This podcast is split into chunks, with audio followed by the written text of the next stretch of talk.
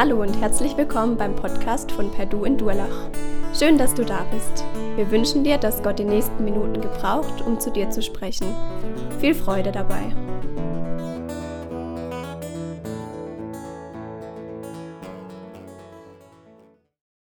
Ich habe die Woche was echt Komisches gemacht oder was Komisches erlebt. Letzten Sonntag haben wir uns mit meinen äh, Geschwistern bei meiner Mutter getroffen und hatten eine schöne Zeit zusammen, bis irgendwann einer mal den Elefanten im Raum ansprechen musste. Das habe ich dann gemacht. Und zwar hatte meine Mutter vor ein paar Wochen einen medizinischen Zwischenfall. Und ähm, jetzt war es so, dass wir als Geschwister ja auch irgendwann darüber reden mussten, dass wir eine Patientenverfügung oder äh, eine Vollmacht für die Sachen meiner Mutter, für die Angelegenheit meiner Mutter braucht. Meine Schwester hatte damals meine Mutter ins Krankenhaus gefahren. Es war jetzt nicht so äh, optimal, dass meine Mutter dann alles selber unterschreiben mu musste. Da war eine falsche Telefonnummer aufgeschrieben und zum Glück durfte meine Schwester nochmal über die Papiere drüber schauen. Aber so hatte ich das angesprochen, war kein schönes Erlebnis. Ähm, hatten, ich würde auch sagen, wir haben uns jetzt nicht sehr wohl dabei gefühlt, über Eventualitäten äh, von Krankheiten von meiner Mutter zu sprechen, dass sie vielleicht irgendwann nicht in der Lage ist, selber Entscheidungen zu treffen und wir müssen das jetzt durchsprechen. Naja, wir haben es durchgesprochen. Ich komme nach Hause, ähm, bereite die Predigt, fange an mit der Predigt ähm, für, die, für heute. Und in dem Text, den, den wir heute uns anschauen möchten, 1. Mose 42, ähm, da, da scheint es mir so, dass die Familie in der gleichen Situation war. Die waren in der Krise, aber irgendwie wollte keiner den Elefanten im Raum ansprechen. Guck mal hier. Und Jakob sah, dass es in Ägypten Korn gab. Da sprach Jakob zu seinen Söhnen, was seht ihr einander an? Siehe, ich habe gehört, dass es in Ägypten Korn gibt. Zieht hinab und kauft uns dort Getreide, damit wir leben und nicht sterben. So machten sich die zehn Brüder Josefs auf den Weg, um in Ägypten Getreide zu kaufen. Benjamin aber, der Bruder Josefs, sandte Jakob nicht mit den Brüdern, denn er sprach, es könnte ihm ein Unfall begegnen. So kamen nun die Söhne Israels, um Getreide zu kaufen mit anderen, die auch hingingen, weil im Land Kanaan Hungersnot herrschte. Wir sehen in der Predigtreihe über das Leben von Josef, Josef, den König der Träume. Und wenn ihr euch an letzte Woche erinnert, da war der Michael, der uns gezeigt hatte, dass Josef die, die, die Träume von Pharao voraus, äh, ja, erklärt, ausgelegt hat und gesagt hat, es wird eine große Hungersnot kommen. Und jetzt nimmt der Schreiber uns aus Ägypten raus und versetzt uns nach Kanaan in die Familie von Jakob und zeigt uns, wie es der Familie von Jakob eigentlich ging, während Josef in Ägypten ist. Und er holt uns in diese Familie rein, direkt in diese Krise hinein, die keiner irgendwie so recht ansprechen möchte. Jakob schaut seine Jünger irgendwann, seine Söhne irgendwann an und Jakob wird uns später beschrieben als der alte Mann, der nicht mehr sehen kann. Aber hier hat der alte Mann einen guten Durchblick und er sagt, ey, was schaut ihr euch so blöd an? Ihr habt doch gehört, in Ägypten gibt's Korn, warum macht ihr euch nicht auf den Weg? Ihr Nichtsnutze, was ist los? Wir müssen daran denken, wie alt die Söhne bereits waren. Ich als du als Kind diese Geschichte gehört hast, da dachte ich immer, es wären immer noch Jugendliche mit viel Blödsinn im Kopf, kein Bock irgendwie äh, Verantwortung zu übernehmen. Aber der älteste Sohn, der Ruben, ist schon über 50 Jahre alt. Und irgendwie herrscht da Chaos in der Familie, aber keiner ist bereit, irgendwie den Elefanten anzusprechen und keiner ist bereit, gegen die Not, die in der Familie herrscht, auch irgendwie zu agieren. Jakob sagt, hey, ich habe gehört, es gibt äh, äh, Korn in Ägypten. Wie hat er davon gehört? Keine Ahnung. Wahrscheinlich hat die Pietistenpresse äh, sorry, die, die äh, Kanaan-Presse gut funktioniert. Und ähm, Leute sind vorbeigezogen. Jakob fragt, ja, was ist los? Was macht ihr? Ja, in Ägypten gibt es was zu essen. Wir, wir gehen hin, wir wollen, wollen als Familie überleben. Und so geht Jakob seine Söhne zu und sagt, hey, was ist los? Ihr schaut euch an. Was ist los mit euch? Hatten die Söhne keine Lust, nach Ägypten zu gehen, weil sie wussten, was ihrem Urgroßvater Abraham passiert ist. Er ist nämlich nach Ägypten wegen der Hungersnot. Was war? Pharao wollte seine, ihre Urgroßmutter wegnehmen, und, um sie als Frau zu, selbst zu heiraten. Isaac ging nach Ägypten. Das gleiche passierte wieder mit Isaac, mit ihrem äh, Großvater Isaac. Jetzt sitzen die Söhne da und Jakob selber will nicht gehen, aber schickt mal seine Söhne los und sagt, hey, ihr geht mal und besorgt uns was. Wollten sie auch nicht, dass das Gleiche ihnen passiert? Oder was war die Motivation von den Brüdern, von diesen Brüdern Josefs, ähm, die nicht nach Ägypten ziehen wollten?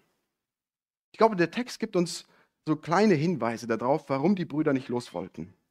Guck mal, zum einen, was interessant ist, die Geschichte startet ja so, ich hatte es euch gesagt, in Kapitel 37, dies ist die Geschichte Jakobs. Und dann erzählt er die Geschichte von Josef. Und hier in unserem Text erwähnt der Schreiber die Brüder Josefs und nennt sie niemals als Söhne Jakobs. Wäre ja sinnvoll, wir sind gerade, in, wenn unser Blickwinkel ist in Kanaan, wir befinden uns bei der Familie Jakobs, aber die, die Söhne werden nie Söhne Jakobs genannt, sondern immer Brüder Josefs. Und dann wird der andere Bruder noch genannt, Benjamin, der Bruder Josefs. Du musst dir die Frage stellen, hä, was ist da los? Sind doch alles Brüder, wieso ist der eine jetzt der Bruder, die anderen auch Brüder, verstehe ich nicht. Benjamin, der Liebling des Vaters, der noch übrig geblieben war, weil Jakob ja von seiner Lieblingsfrau, der Rahel, nur zwei Söhne be bekommen hatte. Einer war weg, der, der Josef, und der Benjamin war übrig. Und so zeigt uns der Schreiber, hey, in der, in der Familie, da ist Spannung drin. Vergiss das nicht, da ist ganz viel Spannung drin. Und wenn die, die Brüder jetzt Ägypten hören, dann ist das für die Brüder das Wort Ägypten, so wie für mich das Wort Zahnarzttermin ist. Ne? Ähm, für mich Zahnarzttermin, ich hatte mal eine Wurzelbehandlung und bei mir wirken die, die, die, die Spritzen, die wirken bei mir nicht so richtig. Ne? Das heißt, ich hatte die Wurzelbehandlung, habe alles mitgespürt und habe mich auf meine Hand gelegt, dass ich dem Arzt nicht eine rüberziehe. Und und so fühlten die Brüder sich, weil jedes Mal, wenn Ägypten kam, Ägypten, Ägypten, da kam der Blick zu den anderen Brüdern, weil die etwas anklopfte. Das Gewissen war da. Erinnert euch in Kapitel 37. Da, da, da, da kommt Josef zu seinen Brüdern, er sollte, wird geschickt von seinem Vater und er sollte nach seinen Brüdern schauen, wie es denen geht. Und die Brüder sehen ihn an und sagen: Ach, guck mal, da kommt der König der Träume.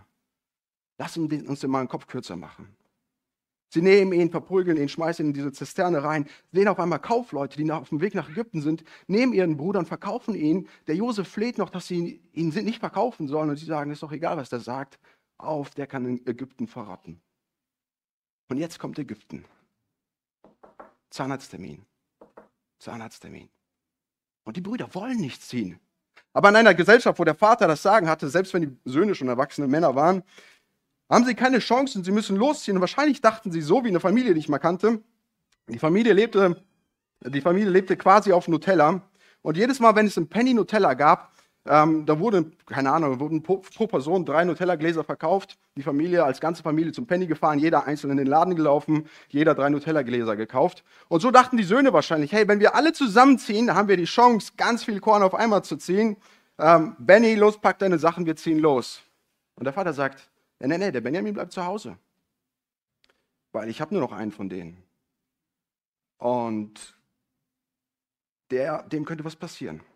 Ihr seid zwar alle meine Söhne, aber dem könnte was passieren und dem möchte ich nicht loswerden. Und wenn wir uns das so angucken auf dem ersten, dann scheint es so zu sein, dass die Motivation von Jakob ist, ähm, er möchte einfach nur seinen Sohn erhalten. Wenn wir die Geschichte später weiterlesen, dann scheint es so zu sein, dass es nicht nur die Motivation ist, dem Benny, dass dem was passieren könnte, dem Benjamin, sondern dass der Jakob den Charakter seiner Söhne anzweifelte und sagte, die Storys, die ihr mir ständig erzählt, die kann ich sowieso nicht glauben. Josef war ja der Lieblingssohn seines Vaters, nicht nur, weil er von der Rahel war, wenn, weil der, der Schreiber des, äh, der Josef-Geschichte beschreibt uns Josef als einen der wenigen Charakter der ganzen Bibel, die niemals negativ dargestellt werden. Wir interpretieren da gern so negative Sachen rein, das war ein verwöhnter Schnösel. Aber der Schreiber selber stellt ihn nur positiv dar. Einer der wenigen. Daniel ist einer der anderen, die immer positiv dargestellt werden. Und so war es wahrscheinlich, dass der Charakter ähm, von Josef es dem Jakob auch einfacher machte, ihn lieber zu haben als die anderen Söhne. Und hier haben wir ja nun den Jakob, der den Charakter seiner Söhne anzweifelt und sagt, nee, der Benny, der bleibt auf jeden Fall zu Hause, weil das, was ihm ständig erzählt, das kann ich gar nicht glauben. Aber die Söhne müssen los. Der Vater schickt sie. Und auch wenn sie nicht nach Ägypten wollen, müssen sie nach Ägypten ziehen. Und so haben sie Ägypten im Fokus, aber Ägypten auch im Hinterkopf. Ägypten verfolgt sie. Und sie machen sich auf den Weg. Und jetzt nimmt der Schreiber uns aus der Familie Jakobs heraus und versetzt uns in die Perspektive Josefs. Wie geht es denn Josef eigentlich in der ganzen Zeit? Josef aber war Regent über, über das Land. Er allein verkaufte dem ganzen Volk des Landes Korn. Darum kamen die Brüder Josefs und beugten sich vor ihm nieder, das Angesicht zur Erde gewandt. Als nun Josef seine Brüder sah, erkannte er sie, aber er verstellte sich und redete hart mit ihnen und fragte sie, wo kommt ihr her? Sie antworteten, aus dem Land Kanaan, um Nahrung einzukaufen. Und Josef erkannte seine Brüder, sie aber erkannten ihn nicht. Und Josef dachte an die Träume, die er von ihnen geträumt hatte, und sprach zu ihnen, Ihr seid Kundschafter, ihr seid gekommen, um zu sehen, wo das Land offen ist.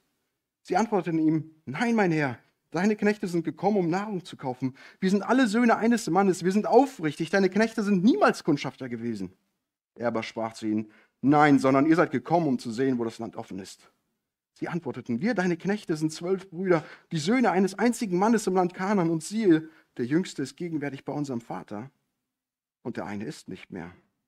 Aber Josef sprach zu ihnen, es ist so, wie ich euch gesagt habe, ihr seid Kundschafter. Daran will ich euch prüfen. So wahr der Pharao lebt, ihr sollt von hier nicht fortgehen, es sei denn, euer jüngster Bruder, Bruder kommt her. Schickt einen von euch hin, damit er euren Bruder holt, ihr aber sollt in Haft behalten werden. So sollen eure Worte geprüft werden, ob ihr wahrhaftig seid. Wenn aber nicht, dann seid ihr Kundschafter, so wahr der Pharao lebt. Und er setzte sie alle zusammen in Gewahrsam drei Tage lang. Endlich nimmt die Geschichte einen guten Lauf, oder? Endlich haben wir Josef, den König der Träume, ähm, der jetzt der Oberverwalter des, der Kornspeicher ist. Und so wie der Pennymarkt äh, sicherstellt, dass alle was von dem Getreide, von dem, von dem Nutella kriegen, so stellt Josef sicher, dass alle was von dem Getreide kriegen, dass noch etwas übrig ist, dass sie später wieder die, nach den sieben Jahren Hungersnot, dass sie wieder Korn aussehen können. Und Josef ist dort in seiner Position und auf einmal sieht er diese Gruppe von zehn Menschen rein, zehn Männern reinkommen. Und wenn die Söhne, äh, die Brüder Jakobs, äh, die, die Brüder Josefs, die Söhne Jakobs, wenn die denken, die kommen und machen ihren Shoppingtrip ganz schnell in Ägypten rein, schnell aus Ägypten wieder raus, verläuft alles anders, als sie es sich gedacht hatten. Stehen alle zu, also zusammen in der, in der Schlange. Und Josef erkennt seine Brüder. Der eine trägt immer noch den Mantel von Urgroßvater Abraham, der andere hat die Sandalen vom äh, Onkel Esau. Und Josef steht dort in seinem Prachtgewand als mächtigster Mann, zweitmächtigster Mann Ägyptens. Und so kommen sie irgendwann vor Josef, fallen vor ihm nieder und dort sieht er die kleinen Würmchen und hat sie in seiner Hand. Und endlich kann eine Rache passieren, oder? Dort geht er hin, spricht hart mit ihnen. Er nennt sie ihr Kundschafter. Er spricht verb, verblose Kommunikation, harte Kommunikation, ihr Kundschafter. Die gucken sich an und sagen, nein, wirklich nicht, wir sind aufrichtige Männer. Josef fängt wahrscheinlich an zu grinsen. Die wissen ja nicht, vor wem die da stehen. Und sie versuchen mit ihm zu argumentieren, respektvoll. Aber dieser Mann lässt sich nicht überzeugen. Er erinnerte mich an eine meiner, an eine Geschichte von meinen zwei besten Freunden. Äh, die hatten gerade ihren Autoführerschein gekriegt. Ähm, es war ein Sommertag. Und wenn Jungs Langweile haben, kommt viel Blödsinn bei rum, richtig? Äh, sie fuhren durch, durch den Ort und haben einfach nur nach Stress gesucht. Und der eine hatte so eine äh, Software dabei, für die, die das nicht wissen, das sind diese Plastikpistolen, die so kleine gelbe Kügelchen schießen. Und so fahren sie durch ihren Ort und finden dort ein paar Jungs, mit denen die schon als Kids Stress hatten. Was machen sie? Fahren vorbei und schießen die Jungs halt ab. Ne? Denken sich nicht viel dabei, fahren zu McDonalds, setzen sich rein, haben eine gute Zeit zusammen. Was sie nicht wussten, dass die anderen Jungs sich jetzt auch was erlaubt hatten. Und zwar haben die die Polizei angerufen und haben der Polizei erzählt, dort fährt jemand durch den Ort und er schießt auf Leute durch das Auto. Ähm, die zwei sitzen also im McDonalds und draußen gibt es ein riesiges Polizeiaufgebot. Die zwei denken sich nicht viel dabei, essen fertig, bis sie irgendwann merken, alle Autos, die angehalten, angehalten werden, sind nur grün. Aber dann fangen die an langsam zu schwitzen. Hey, irgendwas stimmt hier nicht. Steigen aus dem, also gehen aus dem McDonalds raus, steigen ins Auto ein und während sie losfahren wollen, der fährt gerade zurück, steht hinter ihnen ein Polizeiwagen und zwei stehen schon vor ihnen. Der Polizeiofficer kommt raus, geht auf die zwei Jungs zu, redet mit ihnen und der Polizist hatte sich wahrscheinlich schon gedacht, dass das die Jungs sind. Grünes Auto und Fiat, die, die, haben wir. Guckt ins Auto rein, sieht die gelben Kügelchen auf dem Boden. Fängt an mit ihnen, erzählt ihnen die Geschichte, um zu sehen, wie die zwei Jungs reagieren würden. Die beiden gucken, fangen an zu argumentieren. Der, der Polizeiofficer lässt sich nicht irgendwie ähm, überreden, dass sie das nicht waren. Und dann kommt die beste Argumentation, die sie sich irgendwie einfallen lassen könnten, als das Totschlagargument, dass sie nicht dafür schuld waren. Zwar kommen die und sagen, wir waren das nicht, denn wir sind Mennoniten. Mennoniten, Pazifisten. Der Polizeiofficer lacht sich kaputt, zeigt auf die Kugeln im Auto und holt die raus. Die kriegen halt richtigen Stress, große, großen Schrecken. Gab zum Glück keine Anzeige, durften nach Hause fahren. Ähm, aber so ging es den Brüdern. Die argumentieren und der Josef kann nur grinsen. Wir sind aufrichtig. Ja, ja, kommt, ihr seid Kundschafter. Was wollt ihr mir schon sagen?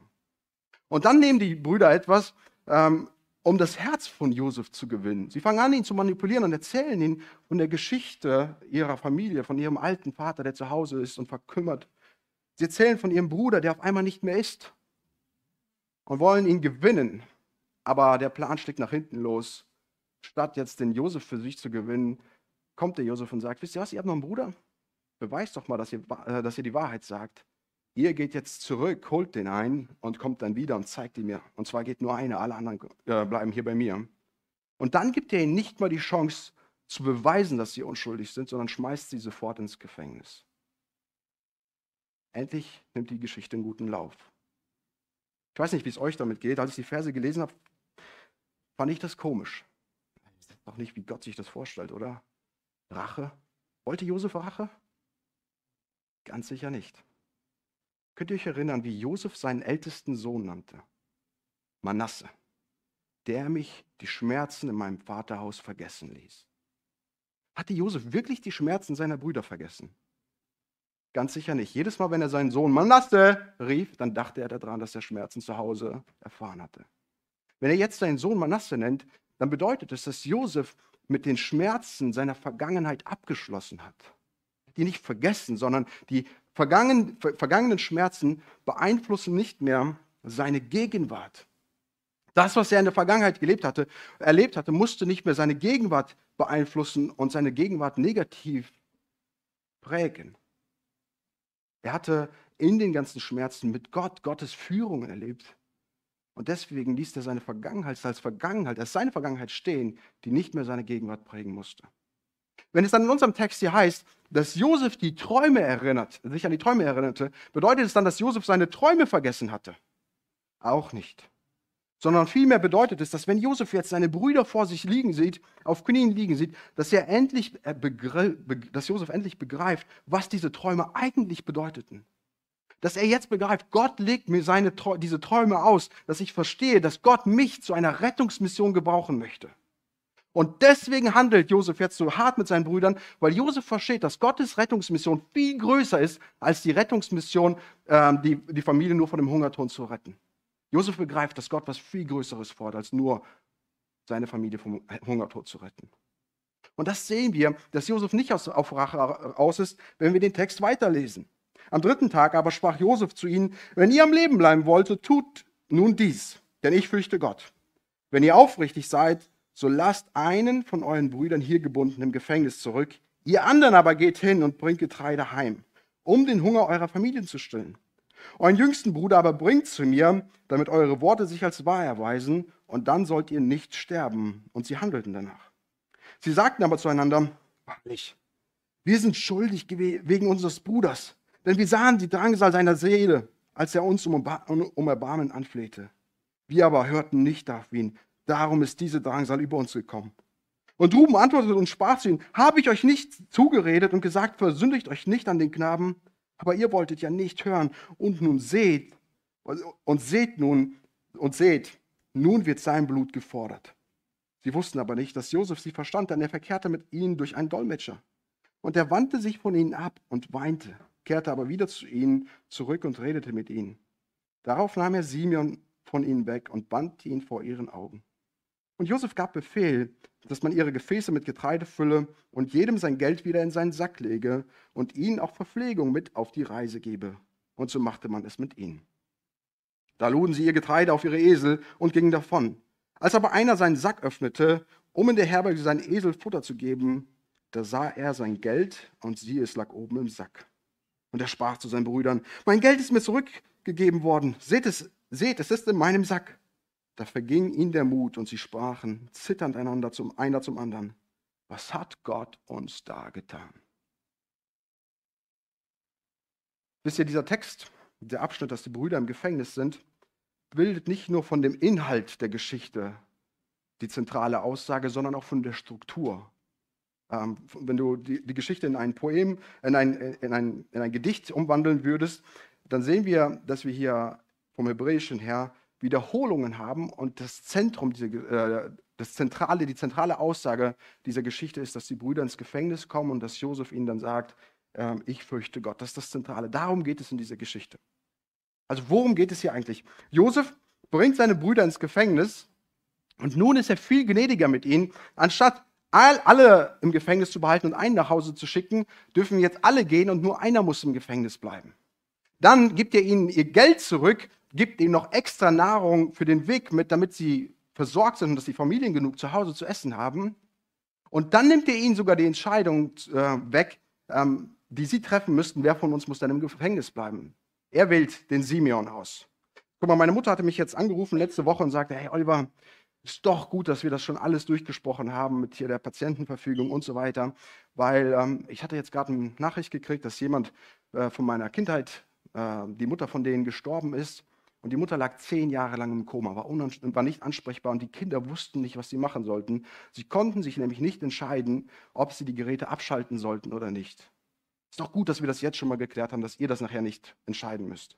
Und genauso geht der Josef auf diese Brüder hin. Er nimmt ihnen den Konflikt, dass sie sich untereinander streiten müssten, wer von ihnen jetzt da bleiben muss. Gnädig. Da bindet er den Simeon. Und das alles, was er tut, begründet er darauf, dass er Gott fürchtet. Und das, was vielleicht ein Ermutiger für die Brüder sein sollte, wird der Anstoß zu einem Konflikt, den sie, den sie im Gefängnis haben. Sie fangen an, untereinander zu tuscheln. Oh, ich hab dir doch gesagt, wir hätten nicht nach Ägypten kommen sollen.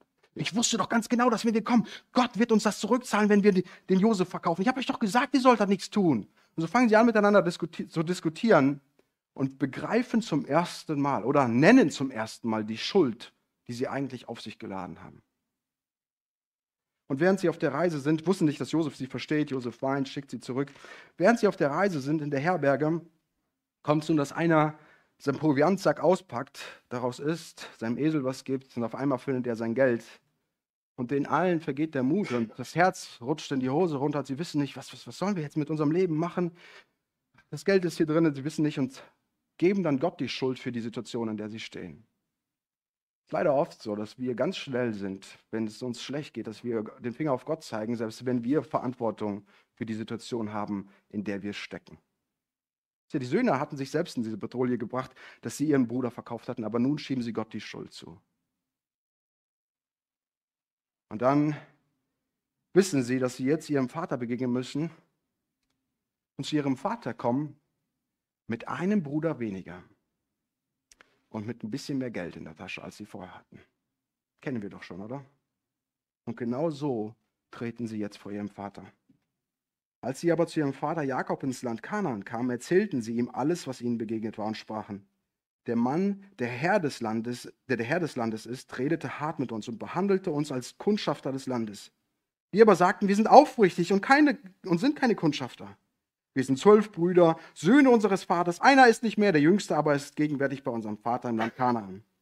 Da sprach der Mann, der Herr des Landes zu uns, daran will ich erkennen, ob ihr aufrichtig seid. Lasst einen eurer Brüder bei mir zurück und geht und nimmt mit, was ihr für eure Familien braucht. Und bringt euren jüngsten Bruder zu mir, damit ich erkenne, dass ihr keine Kundschafter, sondern aufrichtig seid. Dann will ich euch euren Bruder herausgeben und ihr könnt ungehindert im Land verkehren. Also die Söhne kommen jetzt zurück und erzählen Jakob, was sie erlebt hatte, mit ein paar kleinen Detailänderungen. Die erste Detailänderung, die sie machen, ist, ich weiß nicht, ob euch aufgefallen ist, sie erzählen Josef, dass sie von einem Mann sind, äh, eigentlich zwölf Brüder sind, und dann sagen sie, äh, der Jüngste ist bei unserem Vater, aber einer ist nicht mehr. Jetzt sind sie vor Jakob und ändern das in die normale chronologische Reihenfolge, so als ob nichts passiert wäre. Das ist das Normalste. Wir reden über Josef als den elften Bruder und sie erzählen ihm, sagen, wir haben ihm erzählt, der eine ist nicht mehr und der Jüngste ist bei unserem Vater. Sie sind immer noch dabei zu verstecken, was sie eigentlich getan hatte, hatten. Zweite Detailänderung. Bei Josef im Gefängnis wussten sie ganz genau, warum das alles auf sie zukam. Bei ihrem Vater versuchen sie aber immer noch zu verstecken, dass da ein Gewissen ist, das ständig anklopft, wenn sie das Wort Ägypten hören. Und dann verändern sie noch eine Sache. Josef hatte eigentlich Jakob zitiert, der sagt, tut dies und so werdet ihr leben, tut es nicht und ihr werdet sterben. Und jetzt interpretieren sie die Worte Josef, tut dies und ihr werdet leben und sagen, wenn wir mit Benjamin zurückkommen, dann dürfen wir im Land Handel treiben. Wenn nicht, dann dürfen wir gar nicht erst ins Land kommen. Dann haben wir Hausverbot. Und damit tun sie eine Sache. Zum einen, entweder ist das eine Interpretation von den Worten Josefs oder sie fangen an, Jakob vorzumanipulieren, bevor sie Jakob überhaupt fragen, dürfen wir Benjamin mitnehmen und zurück nach, äh, um zu unserem Bruder aus äh, Ägypten zu befreien. Denkt dran, da ist noch einer, der ständig darauf wartet, dass die Brüder wieder zurückkommen. Der sitzt im Gefängnis. Der Simeon. Und dann kommt Jakob und antwortet jetzt. Und ich weiß nicht, wie es euch mit dem Ende der Geschichte geht, aber die, das Ende der Geschichte, das nimmt so ein abruptes Ende, ohne irgendwelche spektakulären Aussagen. Da kommt es, und es geschah, als, ihre Säck, als sie ihre Säcke ausleerten. Sie, da hatte jeder seinen Beutel mit Geld in seinem Sack. Als sie nun ihren Vater, als nun ihr Vater und Als sie und ihr Vater ihre Beutel mit Geld sahen, erschraken sie. Und ihr Vater Jakob sprach zu ihnen, ihr habt mich meiner Kinder beraubt. Josef ist nicht mehr, Simeon ist nicht mehr und Benjamin wollt ihr mir nehmen. Dies alles ist über mich gekommen. Oder ihr könnt auch übersetzen, alles ist einfach nur gegen mich. Da sprach Ruben zu seinem Vater, du kannst meine beiden Söhne töten, wenn ich ihn dir nicht wiederbringe. Übergib ihn nur in meine Hand, ich will ihn dir wiederbringen. Er aber sprach, mein Sohn soll nicht mit euch hinabziehen, denn sein Bruder ist tot und er ist allein übrig geblieben. Sollte ihm ein Unfall begegnen auf dem Weg, den ihr geht, so würdet ihr meine grauen Haare vor Kummer ins Totenreich hinunterbringen. Jakob gibt jetzt sein Statement zu dem, was als nächstes passiert. Und er sagt, auf gar keinen Fall kommt der Benjamin mit euch mit. Die öffnen ihre Säcke und in jedem seinen Sack ist das Geld drin. Und Jakob haut sich nur auf den Kopf und sagt, ich wusste es doch die Geschichten, die ihr erzählt, den kann ich nicht glauben. Ständig kommt ihr mit einem Bruder weniger nach Hause, mit mehr Geld. Und jetzt habt ihr die ganzen Säcke hier, viel mehr Geld dabei. Wahrscheinlich habt ihr den Simon verkauft für das ganze Getreide und den ganzen, das ganze Geld, was da drin ist. Ihr seid schuld daran, dass Josef weg ist und ihr seid schuld daran, dass jetzt auch Simon weg ist. Und wenn ich euch den Benjamin mit, ne, mitschicke, dann weiß ich ganz genau, dass ihr, ihn auch, dass ihr auch den mir wegnehmen werdet. Auf gar keinen Fall. Jakob hat seine Situation aus, dem, aus der Vergangenheit und er erinnert sich an sein Leben, wo er Laban, seinen Onkel, betrogen hatte, um Gewinn aus ihm rauszuziehen. Dann wurde er betrogen für die Frauen, die er eigentlich heiraten wollte. Er erinnert sich daran, wie er Josef wegschickte. Und die ganzen Geschichten aus Jakobs sein Leben bringen Jakob da rein, dass er sich nur aus dem Leben zurückzieht und sagt, alles ist gegen mich. Alle haben sich gegen mich verschworen, das Leben hat ein schlechtes Oben auf mich. Eigentlich lohnt sich gar nicht mehr zu leben. Ja, Jakob sieht, dass das Leben sich gegen ihn gewandt hatte. Die, jo die Brüder dagegen sehen nur, dass Gott gegen sie, sich, sich gegen sie ge gewandt hatte.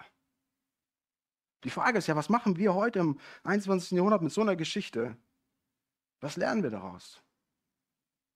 Wenn wir die Geschichte von Josef und gerade hier Kapitel 42 angucken und einen Schritt zurück machen, dann bemerken wir doch, dass diese Geschichte gar nicht um Josef ist, oder? Das, da einen anderen Hauptcharakter geht, dass es einen anderen Hauptcharakter gibt. Dann bemerken wir, dass diese Geschichte auch nicht um Jakob, dass es nicht um, sich nicht um Jakob dreht und auch nicht um die zehn Brüder, sondern vielmehr darum, dass Gott auf einer Rettungsmission ist.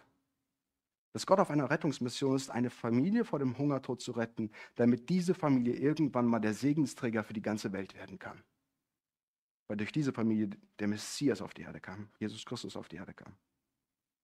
Wenn wir aber einen zweiten Blick in diese Geschichte werfen, dann sehen wir, dass Gott auch auf einer zweiten Rettungsmission ist. Es ist auf der Rettungsmission die Brüder, die meinen, dass Gott sich gegen sie gewandt hatte, sie für sich zu gewinnen. Und er gebraucht eine Hungersnot. Er gebraucht ein Gefängnis, eine harte Kommunikation, damit die Brüder endlich erkennen, dass sie Schuld auf sich geladen haben.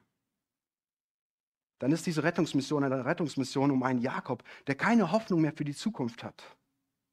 Und Gott arbeitet an seinen Herzen, um ihn für sich zu gewinnen. Und dann ist es eine Rettungsmission, wo Gott eine zerrüttete, kaputte Familie wiederherstellt, die eigentlich verstritten ist, damit sie wieder zusammenkommt. Weißt, weißt du, Gott ist auf einer Rettungsmission und manchmal gebraucht er harte Zeiten, um die Menschen, die er liebt, für sich zu gewinnen. Und manchmal gebraucht auch Gott für dich harte Zeiten, damit er sein, dein Herz für sich gewinnen kann. Das Traurige an dieser Geschichte ist nur, dass wir einen Jakob haben, der eigentlich so viele Dinge mit Gott erlebt hat. Der, der von Gott erwählt wurde, der Gottes Leiter auf den Boden hat kommen sehen. Das, der, der gesehen hat, wie Gott ihn gesegnet hat, dass dieser Mann hier steht, sich nur noch zurückzieht aufgrund der Erlebnisse, aufgrund seiner Vergangenheit und kein Gebet spricht, um Gott irgendwie um Hilfe zu bitten. Das andere ist, wir haben hier diese zehn Brüder, die da sind und ihre Schuld erkennen, aber nicht mit ihrer Schuld dahin kommen, wo sie ihre Schuld loswerden können. Nicht zu Gott kommen und sagen, Gott, äh, du kannst uns unsere Schuld vergeben, die wir an unserem Bruder gemacht haben, sondern sie gehen hin und sagen, Gott ist gegen uns. Er hat uns unsere Schuld aufgezeigt. Er hat, er hat bei uns im Gewissen angeklopft. Er hat gezeigt, was wir gemacht haben. Aber sie gehen nie hin und geben diese Schuld, dieses schlechte Gewissen bei Gott ab. Das ist einfach traurig in dieser Geschichte. Weißt du, Gott verwendet manchmal harte Zeiten, um bei dir so richtig anzuklopfen. Und ich hoffe so sehr für dich, dass du dann dich nicht zurückziehst und sagst, Gott ist gegen mich, alle sind gegen mich, alle haben sich gegen mich verschworen, sondern dass du dann erkennst, dass Gott auf Rettungsmission ist, um dein Herz für sich zu gewinnen.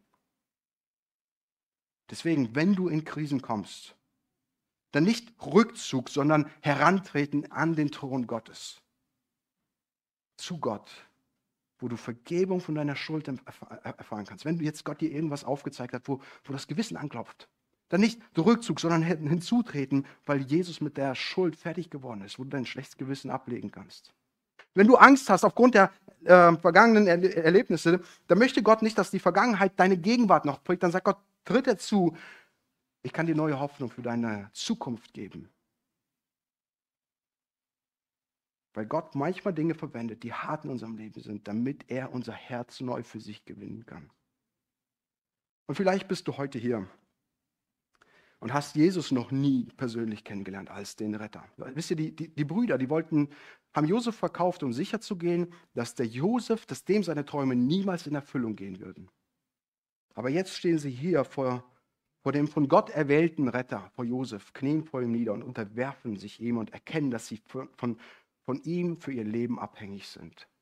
Und genauso funktioniert auch die Rettung, die geistliche Rettung mit Jesus Christus sich unterwerfen unter den von Gott erwählten Retter, sodass du dann Rettung von einer Schuld, Rettung von einem schlechten Gewissen und Rettung von dem Mist, der dein Leben prägt, erfahren kannst.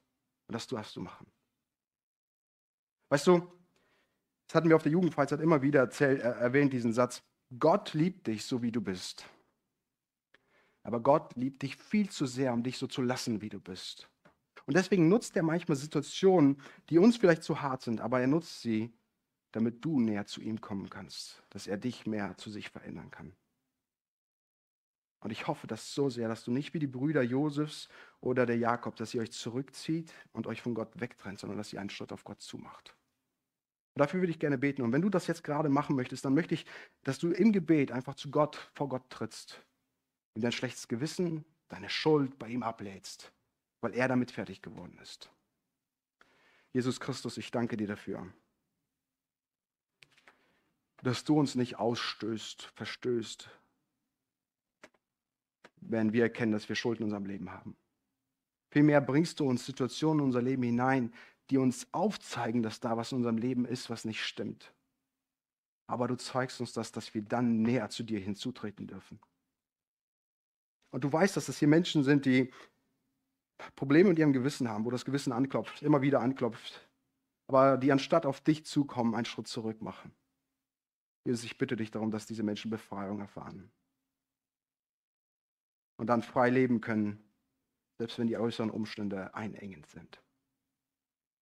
Jesus, ich danke dir dafür, dass wir bei dir Leben finden dürfen. Und so bitte ich dich für uns als Gemeinde, dass die Freiheit des Evangeliums unsere Gemeinde prägt. Ich danke dir für die Geschichte von Josef, in der du uns zeigst, wie du den Menschen nachgehst, die du liebst. Dass du manchmal Dinge benutzt, die vielleicht hart scheinen aber einfach nur, weil du uns so sehr liebst, um uns für dich zu gewinnen. Lass das das Zeichen unserer Gemeinde sein, dass wir von dir gefüllt sind, dass unser Herz auf dich ausgerichtet ist. Darum bitte ich dich. Amen.